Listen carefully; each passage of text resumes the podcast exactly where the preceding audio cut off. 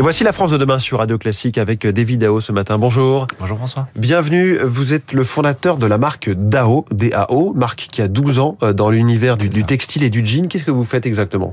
Alors en fait, moi j'ai développé la marque Dao, donc une marque éponyme, euh, du côté de Nancy exactement, et on crée, on fabrique des jeans euh, en matière naturelle. Ça fait totalement écho avec la crise de l'agriculture actuellement, parce que ce qu'on fait, ça vient de la terre, euh, notamment avec du lin français et du coton biologique. C'est-à-dire que vous faites pousser des jeans ouais, en fait, c'est comme ça qu'on se nomme un petit peu. On cultive les jeans. On a été les premiers, notamment en 2018, à lancer le premier jean en lin.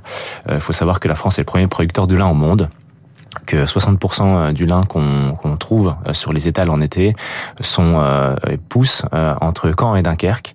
Et donc naturellement, avant en 2018, personne n'avait développé de jean en lin et c'est ce qu'on a fait à cette époque-là. Et du coup, on est devenu l'un des leaders, si je puis dire, en la matière. Et quand vous dites jean en lin, ça ressemble quand même la matière in fine à de la toile de jean C'est exactement ce que vous avez sur vous, et sauf qu'on arrive à, à part les, les, yeux très aiguisés, on va dire, pas à détecter la différence mmh. entre un coton et, et du lin. Ouais.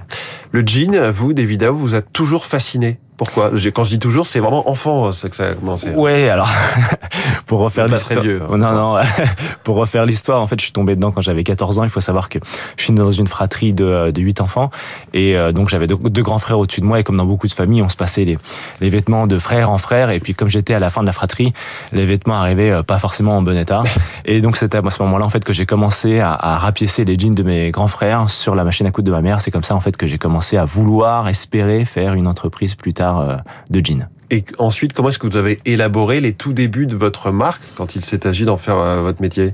En fait, tout simplement, j'ai commencé par en vendre euh, dans des euh, grandes marques de jeans hein, qu'on va pas citer, qu'on connaît tous, pendant à peu près six ans. Et à ce moment-là, j'ai essayé de comprendre en fait la chaîne d'approvisionnement et la façon dont on fabriquait un jean de A à Z. Et pour ça, en fait, les auditeurs de Radio Classique ne me voient pas, mais en fait, je suis d'origine vietnamienne de mes deux parents et je suis reparti pendant un an à Ho Chi Minh City, donc au Vietnam, et j'ai vu les travers de de, de, de la mode euh, de la fabrication d'un jean et de la fabrication d'un vêtement en général. Vous avez fait quasiment une enquête de terrain en fait. C'est ça. En fait, j'ai moi je suis un homme euh, de, terrain. J'aime bien mettre les mains dedans et euh, je me suis aperçu qu'on marchait totalement sur la tête dans le sens où voilà j'ai j'avais besoin de faire des choses qui soient plus alignées avec mes envies de d'hier et d'aujourd'hui et effectivement fabriquer un, jean à au-delà de 10 000 km de chez moi la France ça me semblait totalement incohérent. Et c'était donc surtout le sujet écologique qui vous a marqué ou aussi le sujet social, les conditions d'emploi dans ces usines euh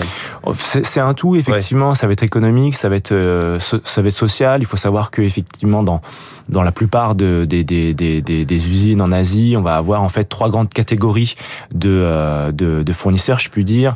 Les premiers ordres qui vont avoir effectivement tout bien en termes de, de papier, les seconds qui sont les sous-traitants des premiers, et les mmh. troisièmes où là ça devient un peu le Far West.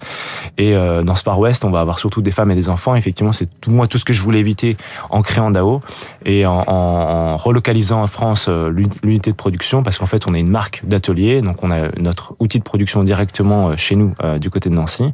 On est à ce moment-là capable de fabriquer et, comme, et savoir dire comment on a fabriqué ces mmh. produits-là pour être total, totalement transparent avec nos clients. Donc c'est fabriqué en France à 100%. Oui. Euh, à quoi ressemble ce site de production Donc vous avez parlé, vous êtes très ancré hein, sur ce territoire nancéen. Oui, tout à fait. Alors aujourd'hui, on est une petite équipe de 10 personnes. On a 4 personnes en fabrication, une personne en logistique, en vente, etc. On sort à peu près entre 15 et 25 pantalons par jour. Et à l'époque où j'étais tout seul, j'en fabriquais un par jour. Donc mmh. pour vous situer un peu le, le delta. Et en fait, on est sur un plateau aujourd'hui qui fait 470 mètres carrés, avec une boutique du côté de Nancy d'ailleurs qui va bientôt déménager place Stanislas pour ceux qui connaissent. Ah bah c'est la place peut-être la plus connue de France, mais exactement. Et donc à partir de effectivement fin fin mars début avril, nous serons installés place Stanislas. Mm. Et donc voilà, c'est une histoire qui euh, qui est qui qui, euh, qui a commencé à 12 ans et qui va continuer. Et ça coûte combien si vous en faites 25 par jour, on imagine Et puis mmh. euh, dans ces conditions-là, ça, ça a un certain coût Bien sûr.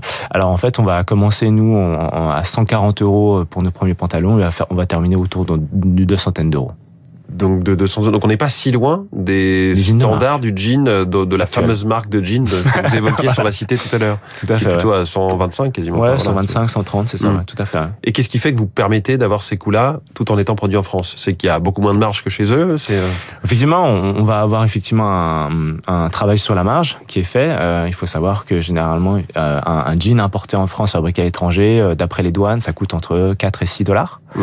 Voilà. Ah oui. voilà. Nous, c'est même pas le prix de notre euh, tissu. et, et, du coup, effectivement, on, on, va effectivement travailler sur la marge. On va travailler aussi sur l'automatisation. On a également beaucoup investi entre 2019 et 2021, mmh. notamment avec euh, le, le, plan économique France Relance.